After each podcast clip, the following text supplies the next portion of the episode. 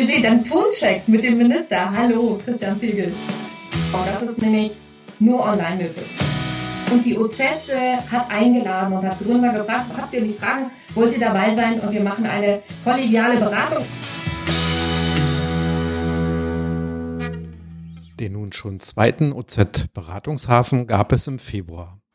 Live und online begrüßten die Gastgeberin und Geschäftsführerin der Ostsee-Zeitung Imke Menzendorf von Rostock aus und Dr. Wolfgang Blank von der Viteno GmbH, den ausgewiesenen Gründerunterstützern nicht nur in Vorpommern, via Zoom 30 Gründerinnen und Gründer zum Expertentalk rund um das Thema Existenzgründung.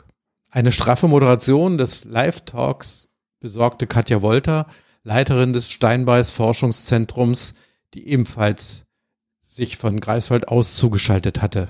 Special Guest des ersten Beratungshafens 2021 war Christian Pegel, Minister für Energie, Infrastruktur und Digitalisierung. Zwei Stunden lang erhielten junge Unternehmerinnen und Unternehmer Gelegenheit, sich vorzustellen und ihre Geschäftsidee zu pitchen. Am Schluss blieben noch einige im Vorfeld gestellte Fragen der Gründerinnen und Startups übrig. Es wurde vorgeschlagen, die in einem Starthilfe-Podcast via Gründer MV ausführlich zu beantworten. Dazu besuchten wir Lockdown-bedingt virtuell in einer Videoschalte vor einigen Tagen Christian Pegel im Homeoffice. Und er war um keine Antwort verlegen, auch wenn nicht alle Probleme und Sorgen der Gründerinnen und Gründer direkt sein Ressort als Minister betrafen.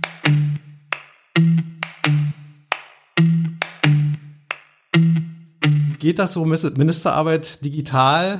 Man trifft sie ja bei allen möglichen digitalen Formaten. In der Sache selbst geht das wunderbar. Natürlich gibt es Dinge, wo ich, wo ich persönlich auf Menschen treffen muss oder persönlich Unterschriften leisten muss. Aber der große Teil der Termine, die ich aktuell mache, ähm, sind ohnehin digitale Formate. Und da wir den Kolleginnen und Kollegen ans Herz gelegt haben, zu Hause zu bleiben, was so mit 90, 95 Prozent tatsächlich auch gelingt. Also ganz, ganz viele sind im Homeoffice. Ähm, und auch mit denen kommuniziere ich weitgehend dann nur über die verschiedenen ähm, Videokonferenzformate. Vor dem Hintergrund ähm, ist das für meine Arbeit momentan überhaupt kein Problem, sondern wir haben so eine Konstellation von wenigen Tagen abgesehen, wo die, die Töchter hier am Tisch sitzen und ich auf der anderen Seite sitze und äh, meinerseits sozusagen Videokonferenziere und Akten mache und die Kollegen, äh, die, die äh, Töchter machen hier Englisch, Geografie habe ich heute gelernt, Deutsch und noch, ich glaube, Mathe war gestern. Da lernen Sie noch dazu beim Homeschooling, ja? Ja, ja, ja, ja. Ich, ich lerne e-, extrem viel dazu mhm.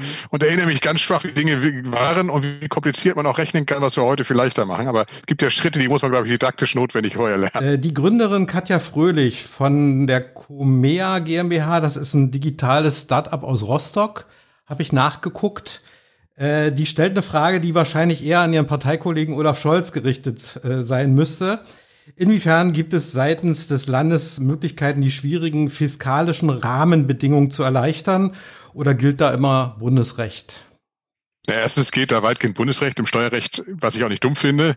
Da hat dieses Land im Übrigen immer dann, wenn es die Bayern anders wollten, noch für gekämpft, gelten bundesweit gleich, gleiche Regelungen, egal ob ich eine Körperschaftssteuer, eine Einkommensteuer habe, eine Umsatzsteuer, eine, eine Gewerbesteuer, die, die Regeln sind weitgehend gleich. Die einzigen minimalen Abweichungen gibt es eben, indem ja die jeweiligen Kommunen, nicht mal die Länder, sondern die Kommunen einen Gewerbesteuerhebesatz erheben. Das ist aber das Einzige, was, was differenziert ist. Ansonsten haben wir weitgehend einheitliche Regelungen gibt noch einen Steuersatzunterschied bei, bei, bei der Schenkungs- und Erbschaftssteuer, die spielt aber für Unternehmen keine Rolle. Deshalb sind wir, wenn, bei, bei bundesweiten Regelungen. Und ich bin bei solchen Forderungen auch mal vorsichtig, weil wir natürlich äh, auf der einen Seite damit eine öffentlich-rechtliche Finanzierung abbilden und ähm, das, was wir an steuerrechtlichen Regelungen haben, ja oft auch dadurch geboren ist, dass Unternehmen in Einzelfällen dann wiederum gesagt haben, aber da müsst ihr auf unsere besondere Lage Rücksicht nehmen. Also manche Komplexität ist ja auch genau dem geschuldet, dass man es gerne gewollt hat. Aber zu sagen, lasst uns doch mal einfach mal die ersten fünf Jahre die Hälfte, äh, lasst uns die Hälfte steuern. Solche Regelungen wären, wenn nur bundesrechtlich möglich. Und ich persönlich bin auch nicht überzeugt davon. Bin viele Jahre als Steuerrechtler unterwegs gewesen, habe ja auch meine Selbstständigkeit, die momentan nur ruht ich glaube schon, dass es ganz gut ist, dass man jeden mit seiner Leistungsfähigkeit abholt. So ist das Steuerrecht. Und das heißt in den ersten Jahren ich eben auch keine oder wenig Steuern zahle. Aber wenn ich dann irgendwann genug Geld verdient habe, dann holt es mich eben gleichermaßen ein wie diejenigen, die auch schon zehn Jahre dabei sind. Ist auch eine Frage von einer gewissen Gleichbehandlung. Ich glaube, wenn, brauchen wir eher viele digitale Lösungen. Da haben wir hier im Land begonnen und wir guckt, dass man sich in Rostock zum Beispiel heute problemlos bei einem Gewerbe um, an und abmelden kann, alles am Rechner. Dann gibt es auch ein Zeichen dafür, dass diese Dinge zwischenzeitlich auch ganz gut in die Umsetzung gelangt sind. Da schließt sich ungefähr die zweite Frage eigentlich schon an. Äh, auch noch immer von Katja Fröhlich. Wie soll ein junges Unternehmen, das gerade erst anfängt, mit den sofort eintretenden Belastungen umgehen? Sie schreibt, zählt dann auf IHK-Mitgliedschaft, Gewerbe, Steuervorauszahlung, Umsatzsteuervorauszahlung, hohe Mieten, also Gewerbemieten in dem Fall, Pünktchen, Pünktchen, Pünktchen. Also das ist ja sicherlich äh, erstmal eine Tatsache, dass man, wenn man jetzt ein Unternehmen gründet, erstmal äh, eine Menge Kosten auf einen zukommen sieht. Äh, aber es gibt ja da sicherlich äh, auch in MV spezielle Unterstützungsmöglichkeiten. Ich würde das gerne auftrennen. Also das Erste, was es gibt, ist, dass oft die Kenntnisse ja nicht da sind, weil man so, mit sowas keine Erfahrung hat. Dafür gibt's sowohl mit den digitalen Innovationszentren für digitale Geschäftsmodelle, aber auch mit den klassischen Technologiezentren, die ja ganz, ganz viele Jahre schon existieren, eben auch immer Leute, Coaches in ihrer Mitte gehabt haben, die ganz bewusst den Gründern und Gründern, die das wollten, von Anfang an an der Seite gestanden haben, damit du in diese Falle gar nicht erst tappst. Zweitens, da erwischen Sie mich jetzt aber in, in meinem Herzblut eine Steuerrechtler, das habe viele Jahre vor allen Dingen intensiv als Anwalt Steuerrecht gemacht, die mehr, dass ich vom ersten Tage an Vorauszahlungen auf Einkommensteuer und Körperschaftsteuer und Gewerbesteuer zahle, teile ich eher nicht sondern ich brauche typischerweise, damit das Finanzamt Vorauszahlung festsetzt, erstmal den ersten Bescheid. Und da tappen im Übrigen viele rein und nicht im ersten und zweiten Jahr, sondern im vierten oder fünften Jahr. Warum? Weil sie bei Unternehmen das erste Jahr durchlaufen lassen, dann machen sie aller Ruhe einen Abschluss, ja, wird im zweiten oder dritten Jahr fertig, dann wird das äh, irgendwann eingereicht, dann dauert es eine Zeit, bis der Steuerbescheid kommt. Dann kommt der Steuerbescheid und sagt, für das Jahr 2017 ist die Steuer meistens gar nicht so hoch, weil man am Anfang war. Betrag X, den hätten wir jetzt gern. Zweitens, und dann kommt der dicke Brocken hinten dran. Für die Jahre 2018, 19 und 20 hätten wir jetzt gern die Vorauszahlungen, die wir auf der Grundlage des Jahres 2017 schon mal prognostiziert haben. Und natürlich auch schon für das erste Quartal 21, wenn wir aus der Jetzt-Perspektive gucken. Da allerdings nochmal, wenn Coach an der Seite war, wird er im Regelfall sagen, liebe Leute, das, was ihr momentan auf eurem Konto habt, ist leider nicht alles eures. Legt davon bitte sicherheitshalber immer einen Talk beiseite, denn in zwei, drei, vier Jahren kommt der dicke Hammer. Da wird das Finanzamt auf einmal das Geld für 17 und auch die Vorauszahlung für 18, 19 und 20 haben. Ähm, diejenigen, die das da nicht gemacht haben, die sitzen dann oder stehen dann auf dem Schlauch, sind aber im Regelfall gar nicht die Gründer, sondern das ist zwei, drei Jahre hinterher. Wenn es einem schon so ein bisschen besser geht und man das Gefühl hatte, mit dem Geld, was reingekommen ist, kann ich hantieren und dann merkt, ups, das ist alles gar nicht meines. Aber auch da gilt, wer einen vernünftigen Steuerberater an der Seite hat, der hat den Tipp bekommen und wer einen guten Coach an der Seite hat, hat den auch bekommen. Ähm, ich glaube, dass wir bei IHK-Mitgliedschaften eigentlich relativ viel Entgegenkommen der Industrie- und Handelskammern haben. Da müsste man aber die befragen. Ich glaube, dass auch die ganz bewusst mit Gründern und Gründern eben sehr sensibel umgehen. Ich fürchte immer mehr, dass wir gerade bei so Statistikpflichten und all den Dingen, die dann, die dann eben nicht langsam hochlaufen, weil man sagt, wir schonen den Gründer am Anfang noch, sondern die sind sofort voll an, dass wir da möglicherweise an manchen Stellen Dinge haben, wo man nochmal drauf zugehen müsste und sagen müsste, da tut ihr uns ein bisschen doll weh. Aber nochmal, wir versuchen einfach mit so einem Coaching-Netzwerk die Leute an die Hand zu nehmen und nach Möglichkeit nicht äh, scheitern zu lassen an der Stelle, wo man mit einem bisschen Erfahrungsschatz, der einem an die Seite gegeben worden wäre, nicht scheitern muss. Und dazu gehört ja im Übrigen auch das, äh, was bei Ihnen rund um verschiedenste Medien passiert, dass Sie sagen, ich gebe denen, die da gründen wollen, die auf dem Weg sind, Tipps. Also ich glaube schon, dass man da auch Informationen bekommen kann und insbesondere auch das Netzwerk der Startups selber untereinander sich da zwischenzeitlich ein ganz gutes Ratgeber und äh, Tipprahmenbedingungen gegeben hat, um, um jemanden, der neu dabei ist, einfach an die Hand zu nehmen und zu sagen, keiner muss an sowas scheitern.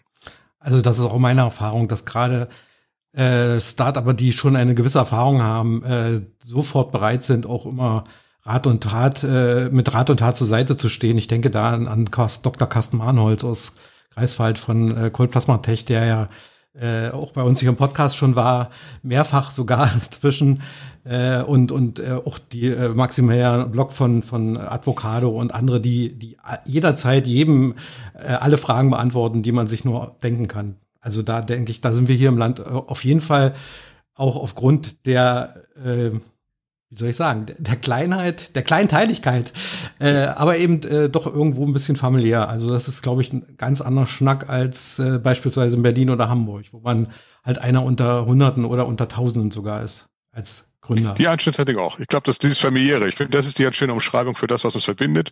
Äh, das Kleine nicht, das Land ist ja riesengroß, wir sind eben nur weniger Menschen äh, pro Quadratmeter, aber ich glaube, dass wir dadurch sehr viel mehr Chance haben, jemanden persönlich kennenzulernen, dass so eine familiär persönliche Atmosphäre herrscht, wo wo man auch immer eine Chance hat, wenn man will und sucht, äh, immer eine Chance hat, auf jemanden zu treffen. Ich finde auch, dass sie die Damen, die sie genannt haben, sind alle welche, von denen ich überzeugt bin. Die würden sofort eine Videoschalte machen und sagen, komm, welche Fragen hast du?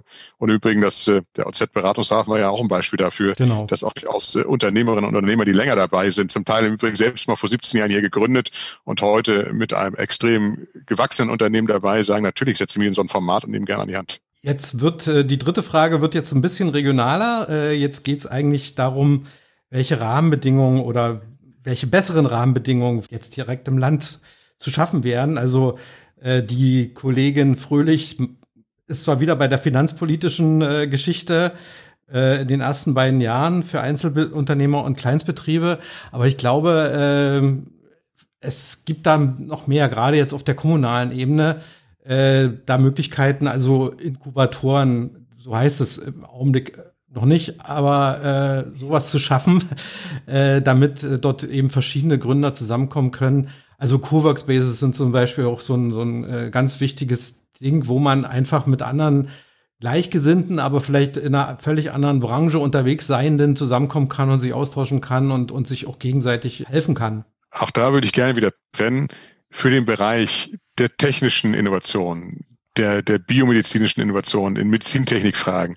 Da ist dieses Land seit 20, 25 Jahren mit den Technologiezentren, die ja auch so eine Familie bilden, extrem gut aufgestellt. Ich glaube, dass wir da, wo was Anfassbares eine Gründung begleitet hat, ein Startup begleitet, schon seit vielen Jahren sehr unterwegs sind. Übrigens auch da so eine familiäre Atmosphäre gibt, dass man sich zumindest innerhalb der Gründerzentren kennt und immer jemanden hat, der einen an die Hand nimmt. Da ist natürlich Co-working nicht ganz so leicht, aber auch in diesen Gründerzentren, in den Technologiezentren habe ich ja oft wenige Laborräume, die verschiedene Beteiligte sich teilen. Auch da erlebe ich im Übrigen immer, dass die meisten sich relativ gut kennen, weil die Bedingungen dann eben auch so dicht beieinander sind, dass man auch da ein bisschen wie eine Familie sich begleitet und übrigens auch mit jemandem mitleidet oder mitfreut, wenn er Erfolg oder eben auch mal eine, eine Durchstrecke durchlaufen muss. Bei den digitalen äh, Geschäftsmodellen hatten wir bisher weniger. Darauf waren die bisherigen Strukturen weniger eingestellt. Das gilt für die äh, Risikokapitalgabe auf Seiten des Landes, das gilt für Inkubatoren, äh, für die verschiedenen Programme. Da, glaube ich, ist in den letzten Jahren durchaus einiges aufgebaut worden. Das muss jetzt auch die Chance haben, sich ein bisschen zu setzen.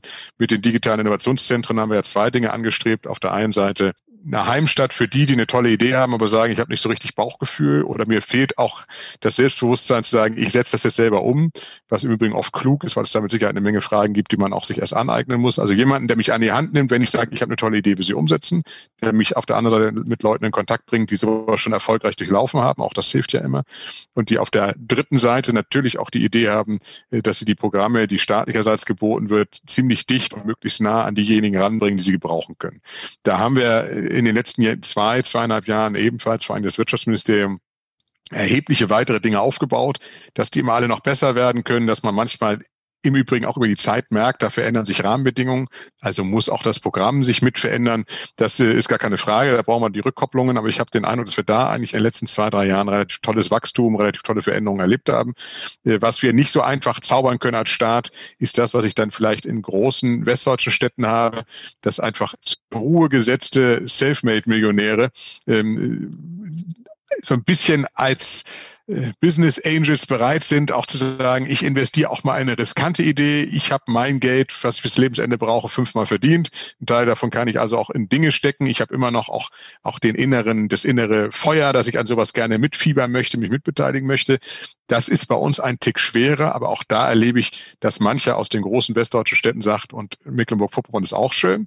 Da würde ich jetzt nicht mich nur engagieren, aber auch, so dass wir längst auch eine Atmosphäre haben, wo einige von denen zumindest herkommen und hier bereitwillig auf Beteiligte zugehen. Also schwerer, aber auch da entwickelt sich was. Die Kollegen von der Comer GmbH, die scheinen gerade in der Finanzierungsphase zu sein, weil auch die vierte und letzte Frage dieser äh, Gründerin, die äh, dreht sich nochmal ums Geld. Äh, also ich lese mal einfach vor. Und gäbe es nicht Möglichkeiten, mit den lokalen Banken und Sparkassen eine Art Finanzierungspakt zu schließen, dass die einen gewissen Anteil ihrer Finanzierung zu deutlich erleichterten Bedingungen für junge Unternehmen zur Verfügung stellen, ohne das starke Korsett von der KfW? Eine minimal erhöhte Risikobereitschaft würde ja schon helfen. Also ich habe die Erfahrung gemacht, zum Beispiel mit der Ostbahn in Rostock, wo ja dieses Unternehmen beheimatet ist, dass die eigentlich ziemlich äh, offen sind, wenn da Startups oder Gründer auf, äh, auf der Matte stehen. So wäre mein Gefühl auch. Also erstens, ich bin gar nicht sicher, ob die Großbank immer entspannter ist als die kleine vor Ort. Die kleine vor Ort muss natürlich die, die, von dem, was von ihr gefordert wird, auch die Chance haben, es umzusetzen. Ich kann dann kein, kein Milliardenprojekt umsetzen, aber ich habe den Eindruck, dass die sich regelmäßig in unser digitale Innovationszentren bewusst engagieren. Die Ostbar ist ein Beispiel in Rostock. Ich habe den Eindruck, dass die in den Coworking Spaces sowohl den privaten als auch dem, dem durch das digitale Innovationszentrum betriebenen bewusst immer wieder reinschnuppern und äh, jedes Format im Übrigen mitmachen würden, wozu den man da einlädt. Da ist meine tiefe Überzeugung da, wenn ich den Vorstand vor Augen habe. Und umgekehrt, das Gleiche geht in Greifswald. Da wird das digitale Innovationszentrum ähm, eng zusammen mit der Sparkasse Vorpommern geplant. Als wir damals, das ist schon viele Jahre her, das erste Mal so einen Gedanken überhaupt öffentlich gestreut haben, hat mich der dortige Vorstandsvorsitzende extra angerufen und gesagt, Christian, ich habe gehört, ihr habt da was vor. Hättet ihr was dagegen? Wenn wir uns da ein bisschen mit engagieren. Wir wollen gerne nah bei diesen Dingen bleiben. Wir glauben, dass wir hier eine regionale Aufgabe haben. Also ich erlebe da eigentlich eher große Offenheit, ähm, dass die trotzdem ihre Regeln haben. Das, da kommen die nicht drüber weg und da komme ich nicht drüber weg. Ich glaube aber, dass es da Bereitschaften gibt. Immer dann allerdings, wenn es feste Kapitalmarktregeln gibt, wenn es mit Basel 1, 2, 3 und XYZ eben auch Regeln gibt, die sie einhalten müssen äh, gegenüber ihren sie ja kontrollierenden Institutionen, dann kommen sie da nicht so leicht raus. Und dann geht's nur, indem der Staat, entweder die KfW oder eben auch die entsprechenden Landesprogramme mit Bürgschaften, mit Risikokapital und so weiter helfen. Aber immer da, wo die was können, wäre mein Gefühl, sie tun's, wenn, wenn, wenn sie mitbekommen, dass sie da eben auch jemanden an die Hand nehmen können. Also mein Gefühl wäre auch gar nicht so schlecht bei den Beteiligten. Ich glaube, da müsste man im Detail gucken, wo es da klemmt und ob es vielleicht auch Gründe gibt, dass es an der Stelle nicht weitergehen kann, weil eine Bank sich vielleicht auch schon sehr weit eingebracht hat und gesagt hat, es gibt dann ab einem gewissen Punkt so einen Klumpen von Risiko, so nennen die das dann. Das ist natürlich kein schönes, ähm, keine schöne Umschreibung für den, der betroffen ist, aber aus Sicht der Bank bleibt es ja so, wenn es schief geht, dann tragen wir eine Riesenverantwortung. Dann kann es auch mal sein, dass sie sagen, jetzt brauchen wir nochmal eine andere Bank oder einen Privaten, der uns begleitet. Oder wie gesagt, wir brauchen jetzt auch die Instrumente des Staates, die es uns leichter machen, über Stöckchen zu springen. Nicht zu vergessen die Bürgschaftsbank in Schwerin, die ja auch. Entschuldigung, äh, ganz richtig, genau. Aber da, die ja wiederum sehr bewusst auch mit ähm, staatlichen Geldern umgeht. Da ist ja ganz viel Landesgeld, äh, das eine Rolle spielt, aber im Übrigen auch mit Geldern, die die großen Kammern zum Beispiel, die ja zum Teil mittragen, äh, Unternehmensverbandsseiten, die mittragen äh, bei diesen Institutionen, auch zum Teil deren Geld mit zum Einsatz bringen, in der Tat. Und da ist es ja wirklich dann äh, eine Art Risikokapitalgebung. Und äh, das wird ja meistens erst so in der zweiten oder dritten äh, Phase der, des Wachstums wirksam. Also nicht gleich am Anfang. Da, da steigt, glaube ich, die, die Wirtschaftsbank eher nicht ein, sondern erst, wenn schon ein Produkt da ist, wenn der Markt erschlossen werden muss und, und dergleichen in diese Richtung. Okay, äh, jetzt kommen wir zu äh, Michelle Gruber. Der kommt oder sie, keine Ahnung, kommt von der Insel Rügen und äh, vertritt die Witchcraft GmbH. Ich glaube, das soll Hexenkraft heißen, weil die beschäftigen sich mit Naturkosmetik und äh, Pflanzen und, und sowas. Und da in ihrem äh, Firmenprofil kommt auch der Begriff Kräuterhexen vor. Also insofern würde ich die freie Übersetzung da äh, durchaus gelten lassen. Diese Kollegin oder dieser Kollege fragt, äh, gibt es Netzwerke zwischen produzierenden Unternehmen in unserem Bereich? Nach meiner Erinnerung Frau Gruber, ähm, die im Übrigen mit ihrem Mann schon seit vielen Jahren auf Rügen äh, sich engagiert in verschiedensten Unternehmungen. Das okay. ist eine schöne neue Idee, die ja ganz bewusst auch so einen naturkosmetischen Weg gehen. Ähm, da bin ich offen eingestanden, nicht ganz so dicht bei der Materie, die mich täglich begleitet als im, im, Ministerium. Ich glaube, dass es auf der einen Seite mit der Agrarmarketing-Initiative einen Bereich gibt, der dem schon zumindest schon näher ist. Ähm, ich habe auch den Eindruck, dass wir mehrere Startups haben, die zumindest äh, ganz bewusst sich in dem Bereich engagieren, wo es um bewussteren Umgang von allem, was Landwirtschaft und dem nachfolgend sozusagen an die Urproduktion erfolgt äh, mit den, mit den natürlichen Ressourcen ist. Ob es ein richtiges Netzwerk hier im Lande gibt, da bin ich überfragt. Ich kenne dann eben nur die Agrarinitiative, die ja auch versucht, einen größeren Bogen zu spannen. Ähm, mehr Auskunft hätte ich jetzt nicht parat. Da müsste man, glaube ich, dann eher den Landwirtschaftskollegen befragen, der an diesen Themenfeldern dichter dran ist. Mhm. Ähm, da wäre mein Gefühl, ist der tiefer verwurzelt. Es geht dann weiter mit der Frage nach Netzwerken für Startups und junge Unternehmen im Raum Rostock, Rügen, Greifswald und äh, Stralsund. Äh, da würde mir als erstes Viteno einfallen. Also das ist jetzt zwar kein Netzwerk per se, sondern es ist halt eine Firma, die aber eben äh, mehrere, zum Beispiel einen Coworkspace in Greifswald betreibt oder eben auch äh, Immobilien, die für Gründer nutzbar sind und gerade auch in diesem Bereich, glaube ich, äh, durchaus offene Ohren und Arme hätten, wenn da jemand aufschlagen würde vermute ich mal. Dr. Genau, Blank. also soweit es quasi um die Technologiezentren frei gibt, wie es Viteno, sowohl für Greifswald als auch für Stralsund. Rostock hat ja in Warnemünde ein ganz tolles eigenes Zentrum. Äh, wenn wir auf die dann wirklich ganz junge Startup-Szene, die stärker digitale Geschäftsmodelle im Blick haben, entstehen ja an allen drei Orten, beziehungsweise sind schon entstanden digitale Innovationszentren, äh, die im Übrigen Personal haben, die ganz bewusst die Startup-Szene zusammenbinden. Und äh, wenn ich schaue, haben die in den letzten Jahren oft das, was es von Rügen über Stralsund bis in den Stralsunder Randbereich gibt, in Stralsund beim dortigen digitalen Innovationszentrum. Das liegt in, in Hafennähe. Die sind in der alten Waage, heißt die, glaube ich, in wunderschönster Lage in der Nähe vom Rathaus mit äh, ihrem vorläufigen Domizil untergekommen. Das wird einige Jahre als Vorläufigkeit äh, da seine, seine Rolle behalten. Von daher, die haben ein Netzwerk gebildet, das jetzt keinen Namen hat, aber was um dieses digitale Innovationszentrum herum gewachsen ist und in der Tat eng verbunden mit den Greifswaldern funktioniert, weil das zum Teil identische Personen sind oder Beteiligte, die sich kennen. Von daher hat sich in Vorpommern eine eigene Szene ganz bewusst etabliert. In Stralsund selbst gibt es im Übrigen mit äh, dem, dem, dem Mittelstandsverein auch einen ganz bewusst auf mittelständische Unternehmen gerichteten äh, Verein, der ein großes Netzwerk bis äh, nach Rügen und dem alten äh, Nordvorpommern, also im gesamten Bereich Vorpommern-Rügen unterhält.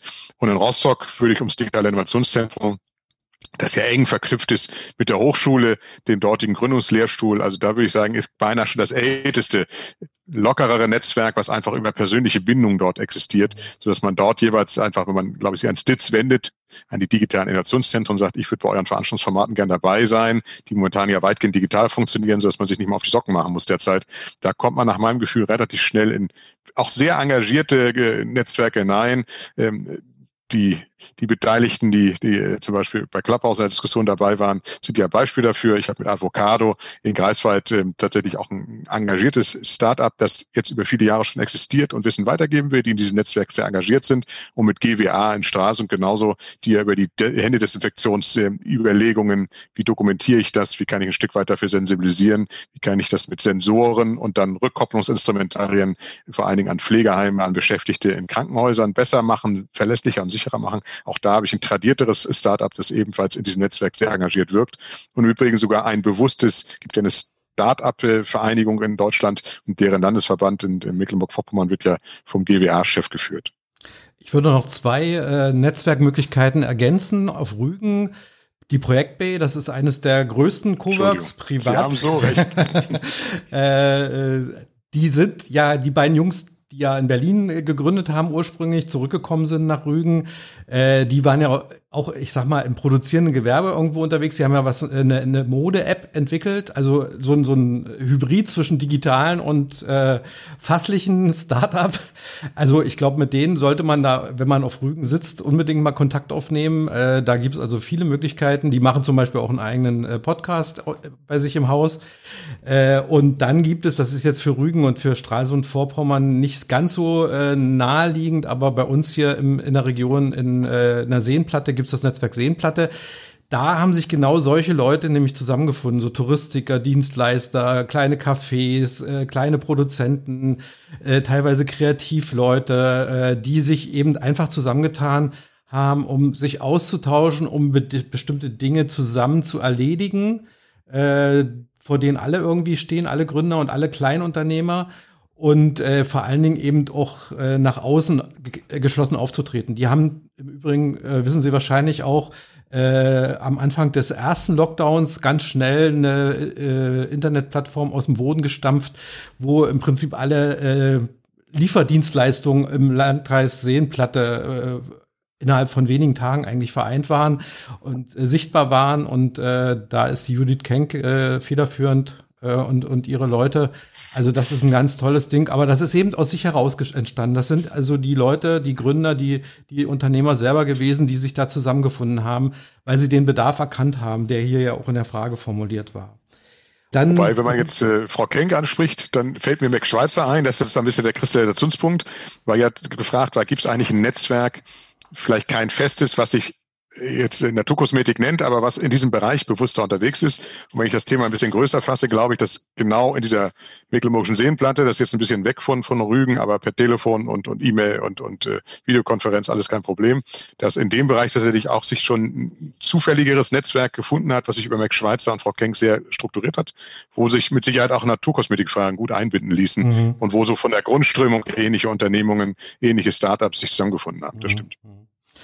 Und Mac Schweizer ist zwar eigentlich ursprünglich als Lebensmittelvermittler aufgetreten, aber ich denke, die sind, sehen das nicht so eng. Also die sind mehr auf Regionalität und Bio aus. Und wenn es eben halt Kosmetikprodukte sind, die dann vielleicht sogar Bio sind, äh, da sind, haben die mit Sicherheit auf ihrer Online-Plattform auch äh, offene Arme bereit für, für jedermann.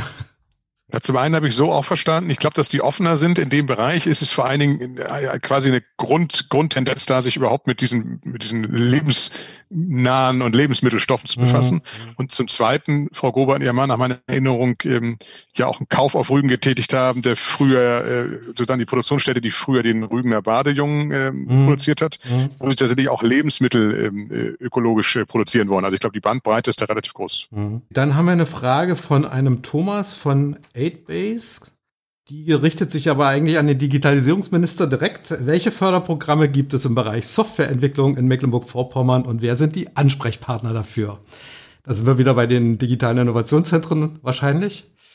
In erster Instanz. Genau, wir sind bei den digitalen Innovationszentren und äh, wir haben kein originäres Fördermittelprogramm, was sagt, deine von dir selbst entwickelte Software wird gefördert, sondern dann wäre es eine Unternehmensgründung, äh, die man dann begleiten müsste mit den Instrumenten, die das Wirtschaftsministerium weiter bereitstellt. Die zweite Variante ist, ein Unternehmer sagt, ich brauche eine Software und du programmierst sie mir. Das ist jetzt eine Frage, aus welcher Perspektive die Frage gestellt ist. Wenn es der Unternehmer wäre, der ja nicht neu gegründet, sondern der sich möglicherweise nur äh, seine tradierten und gut etablierten Geschäftsmodelle zum Teil digitalisiert, dann helfen wir den Unternehmen, die Bestandsunternehmen sind, vor allen Dingen über die äh, digitale Transformationsrichtlinie. Da können die relativ pflegeleicht 50 Prozent Förderung erhalten. Die ist relativ pauschaliert. Die hat das Land vor drei Jahren eingeführt. Die läuft auch zwischenzeitlich relativ gut und hat vor allen Dingen die Idee, die, die sagen, ich habe ein Geschäftsmodell, was funktioniert, was gar nichts mit Digitalisierung zu tun haben muss, aber ich sehe, dass sich da irgendwas was, äh, geschieht in meinem Umfeld, dass sich meine Produktionsprozesse, meine Marketingprozesse, meine Kundenbetreuungsprozesse verändern müssen und die eben in ihrem Unternehmen Digitalisierungsschritte ergreifen. Und denen wird dann mit der Digitrans-Richtlinie geholfen, die bei uns im Land beheimatet ist. Wer sich in dem Bereich selbstständig macht und sagt, ich will eine Software entwickeln, als Unternehmer damit was werden, der wäre dann Startup, was in die verschiedenen digitalen Innovationszentren gut hineinpasst und wo die auch kennen, welche Fördertöpfe die Mittelstandsbank oder welche Beteiligungsmöglichkeiten, Unterstützungsmöglichkeiten die Beteiligungsband und das Wirtschaftsministerium äh, bei uns im Lande bereithalten. Jetzt kommen wir zu einer im wahrsten Sinne des Wortes skurrilen Frage. Nee, es ist äh, also nicht lustig, äh, aber das, die stellt der Werner vom Skurrilium im Museum für komische Kunst aus Stralsund. Ich weiß nicht, ob Sie das kennen. Äh, sagen wir nicht, nein, da bin ich blank. Der schreibt, wir sind neben dem Ozeaneum und der Gorch Fock das drittgrößte, der drittgrößte Publikumsmagnet in Stralsund mit circa 50.000 Besuchern pro Saison, privat finanziert bisher. Dann mit dreimal Ausrufezeichen. Wie komme ich an Hilfsgelder bzw. Unterstützung durch den Staat? Ein absoluter Härtefall. Da ich die Voraussetzung nicht erfülle, 2018 nur Notbetrieb und 2019 war betriebsbedingt geschlossen. Erst 2020 war wieder geöffnet mit grausamen Umsätzen. Die Vorbereitung für 21 laufen. Wichtig noch, wir sind im Jahr immer vor, nur von Mai bis Oktober saisonbedingt geöffnet. Also haben wir keine Vergleichszahlen des Vorjahres vorlegen können um Gelder zu bekommen, sondern nur Zahlen von 2013 bis 2017. Wir brauchen dringend Hilfe. Gibt es eine individuelle Lösung? Gibt es überhaupt solche individuellen Lösungen in Mecklenburg-Vorpommern? Ist die Frage. Individuelle Lösungen gibt es relativ selten im staatlichen Bereich weil die immer bedeuten, dass ich für einen Einzelfall schaffe. Und da gibt es zehn andere Fälle, die sagen, ich bin so ähnlich. Und zweitens, äh, wir agieren ja mit staatlichem oder mit öffentlichem Geld, mit dem Steuergeld der Allgemeinheit. Das wird typischerweise in Förderprogramme ge äh, gefasst. Aber es gibt den Versuch dieser eher dann kulturell geprägten, museumsähnlichen Szene ein bisschen zu entsprechen, indem die Bildungsministerin, die Kultusministerin bei sich ein eigenes, einen eigenen Schutzfonds quasi für diese Bereiche hat. Ob er da jetzt sofort reinfällt, kann ich nicht sagen. Dafür bin ich nicht firm genug in ihren Bereichen. Aber wir hatten die, die, die Schwierigkeiten an mehreren Stellen. Und äh, mein, mein Gefühl wäre, dass zumindest eine Hinwendung ans Bildungs-, ans Kulturministerium in die Kulturabteilung Sinn machen würde, äh, die bewusst äh, für dann eher museale Einrichtungen Da hatten wir bisher eher die vor Augen, die öffentlich-rechtlich sind, kommunal sind. Aber wenn es private gibt, mögen auch die darunter fallen. Das kann ich aber nicht aus dem Kopf sagen. Mein erstes Gefühl wäre, dort einmal zu probieren. Dieser Förder- oder Unterstützungstopf ist ein bisschen offener gehalten, weil diese Szene eben sehr unterschiedlich ist und hat von daher wenigstens den Hauch einer Möglichkeit stärker zu individualisieren, als es die auf Massenabfertigung ähm, vorgesehenen Hilfsfonds des Bundes vor Augen haben, die ja Hunderttausende von Förderfällen in kürzester Zeit durchnudeln müssen und deshalb mit sehr engen und sehr klaren Vorgaben arbeiten. Und es gibt sogar im Wirtschaftsministerium eine Möglichkeit, eventuell, nämlich äh, da wird ein Kreativpreis ausgelobt äh, für die Kreativwirtschaft und da würde ich den mal drunter subsumieren äh, als Museum. Äh, allerdings muss man da halt eben irgendwie eine, eine neue Idee mitbringen, um, um sich da bewerben zu können. Aber da sind auch ähm, durchaus Gelder, also ich glaube so bis zu 50.000 Euro im Spiel, die man äh, in einer einem Wettbewerb dort äh, eventuell erringen kann. Also ich war da in den vergangenen Jahren vor Corona immer mal auch äh, in dem Gremium zu, zugegen und das waren durchaus spannende Ideen, äh, die da aus der Kreativszene des Landes kommen. Ich denke da an die äh, Friedhofslüsterin aus Rostock zum Beispiel, die dann auch sogar von der, äh, auf Bundesebene Furore gemacht hat. Das ist eine äh, äh, Historikerin, die sich mit äh, Friedhofskultur beschäftigt hat äh, und, und die jetzt so Führung macht, äh, bundesweit mittlerweile, also im letzten Jahr nicht so doll, aber äh, das ist eine ganz, ganz beeindruckende Gründergeschichte eigentlich, die wir auch mal äh, auf dem Zettel hatten. Wir haben als letzte Frage nochmal was äh, aus dem Kreativbereich. Die Renate Walschwaschow, 61, die aus Rostock ist, wenn ich das richtig sehe. Die hat sich zur Aufgabe gemacht, die Schönheiten Mecklenburg-Vorpommerns bekannter zu machen. Das ist natürlich erstmal total gut. Die nennt sich irgendwie Emi ut Mecklenburg. Äh, ich habe das dann mal gegoogelt. Da gibt's auch eine Webadresse, aber leider ist die Domain momentan beim Domain-Parking-Programm von Google geparkt. Äh, das mag vielleicht mit äh, Corona zusammenhängen. Kurz und gut, sie fragt auf jeden Fall, wie bekomme ich als Unternehmensrentnerin auch die volle Aufmerksamkeit und Hilfe. Also sie ist offensichtlich kurz vor dem Ruhestand oder ist schon im Ruhestand vielleicht in ihrem eigentlichen Beruf und hat sich dann nochmal selbstständig gemacht. Ich meine, das Thema ähm, äh, Gründung 50 plus ist sowieso nochmal ein ganz spannendes, aber das äh, können wir dann vielleicht nochmal bei, bei einer anderen Gelegenheit äh, diskutieren, auch mit einem größeren Rahmen.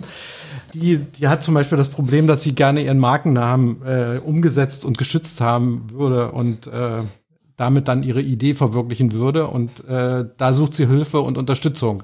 Fällt Ihnen da irgendwas ein? Das ist jetzt nicht direkt Digitalisierung.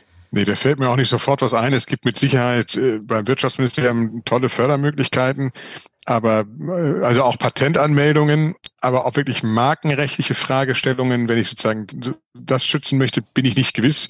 Da macht es im Zweifel Sinn. Das ist immer der Tipp, den ich auch den Unternehmen gebe, mit denen ich Kontakt habe das Wirtschaftsministerium, genauso wie unser Haus, also alles, was Wirtschaftsförderung ist, hat sich irgendwann entschieden, das Landesförderinstitut sozusagen zum zentralen Förderhaus zu machen.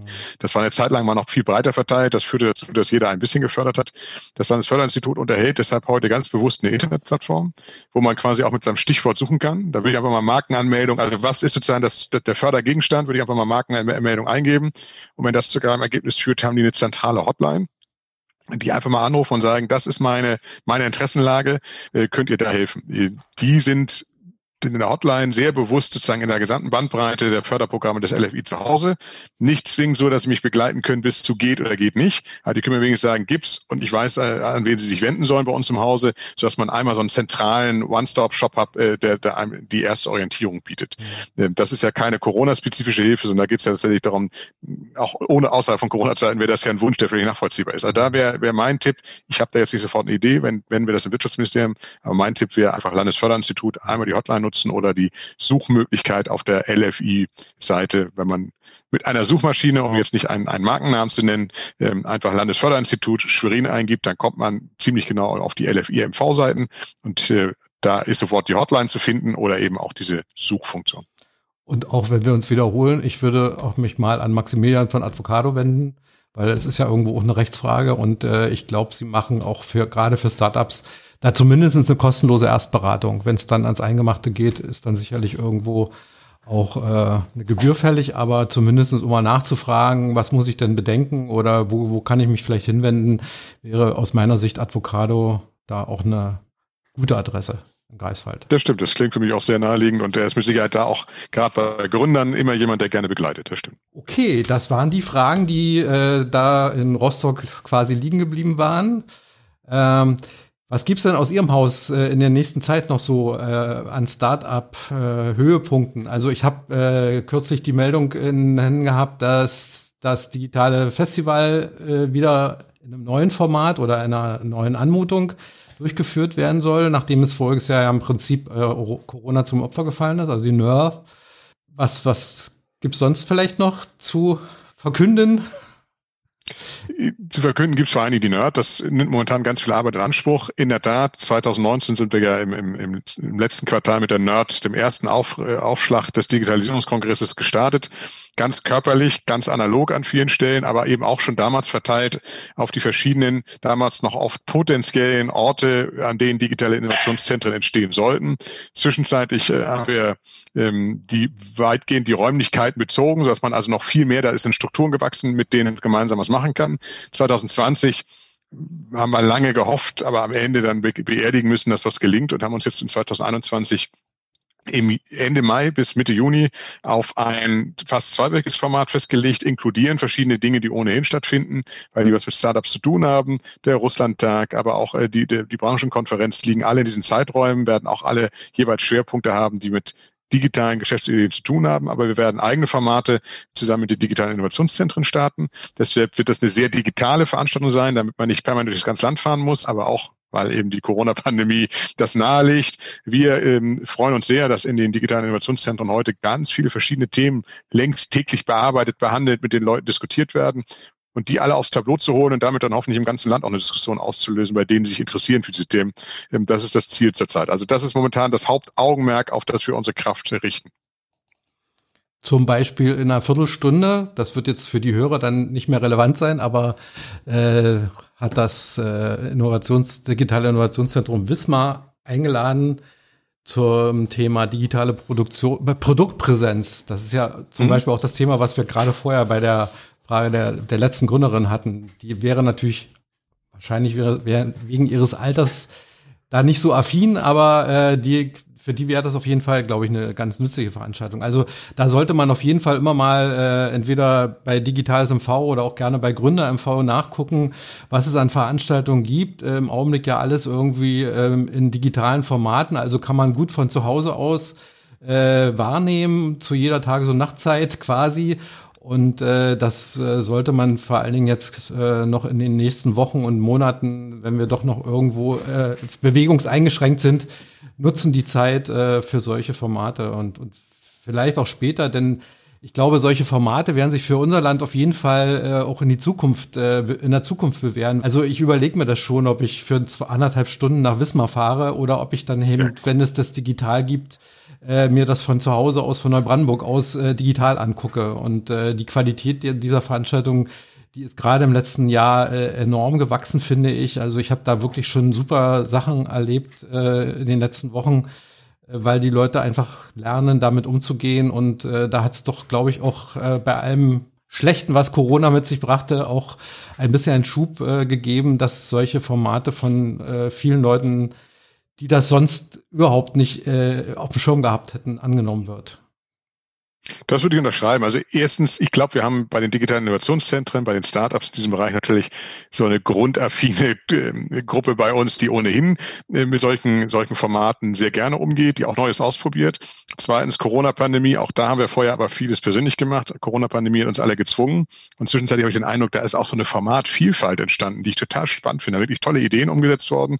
Clubhouse wächst ja auch so ein bisschen in diese Zeit ganz bewusst hinein, aber ich sehe bei den digitalen Innovationszentren zwischenzeitlich, egal in welchem äh, Social Media Bereich ich gucke, eine unglaublich breite Palette an Angeboten und bin mir ziemlich sicher, dass die persönliche Zusammentreffensqualität auch zum Teil künftig wieder genutzt werden wird, aber dass eine Menge digitaler Formate sich in die nächste Zeit auch retten über die Pandemie hinaus und finde das persönlich übrigens auch gar nicht schlecht, weil das sowohl ökologisch als auch von der Zeitökonomie hier an manchen Stellen ja Wahnsinn ist, dass für 60 Minuten total schönen Beitrag man aber zwei Stunden hin und zurück äh, durchs Land ruckeln müsste. Da glaube ich, haben wir in der Tat einen ganz großen Sprung nach vorne gemacht und der wird sich auch nicht mal eben zurückkehren, sondern das haben wir jetzt alle irgendwie für uns ganz gut strukturiert und sortiert und da wird sich auch vieles durchretten. Da gibt es aber in der Tat ganz tolle Formate. Ich äh, lade auch sehr zum digitalen MV ein, gibt eine äh, Internetpräsenz, die versucht auch das, was in digitalen Innovationszentren an neuen Ideen da jeweils angeboten wird, alles abzubilden. Ich hoffe, wir erwischen auch alles. Mhm. Gut, vielen Dank, äh, Herr Minister. Ich glaube, da äh, gibt es eine Menge Informationen rauszuholen für unsere Hörer und äh, freut mich sehr, dass das so kurzfristig auch geklappt hat und auf diesem Wege vor allen Dingen. Und ja, ich danke für die Idee. War eine wunderbare Umsetzung der Frage. Wie kriegen wir diese Fragen im Nachgang nochmal aufgeklärt? Dankeschön. Bis bald. Mach's es gut. Danke, bis bald. Tschüss.